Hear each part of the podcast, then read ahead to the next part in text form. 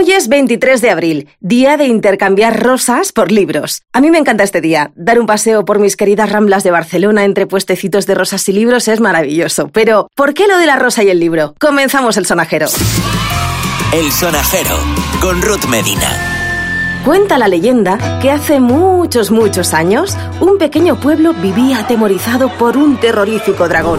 Para calmar su hambre voraz, le dieron de comer todo tipo de animales. Primero las ovejas, luego las vacas, y así hasta que el malvado dragón se comió a todos los animales del pueblo. Pero aquel dragón seguía teniendo hambre, y el rey convocó una reunión y decidieron hacer un sorteo con todos los vecinos, incluida la familia real, de manera que cada día se le entregaría una persona al dragón entre todos los habitantes del pueblo. Y un día le tocó a la princesa. Pero de repente llegó montado a caballo un apuesto caballero que se enfrentó al dragón y la salvó.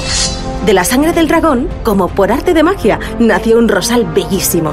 El caballero arrancó una rosa y se la regaló a la princesa para demostrarle su amor.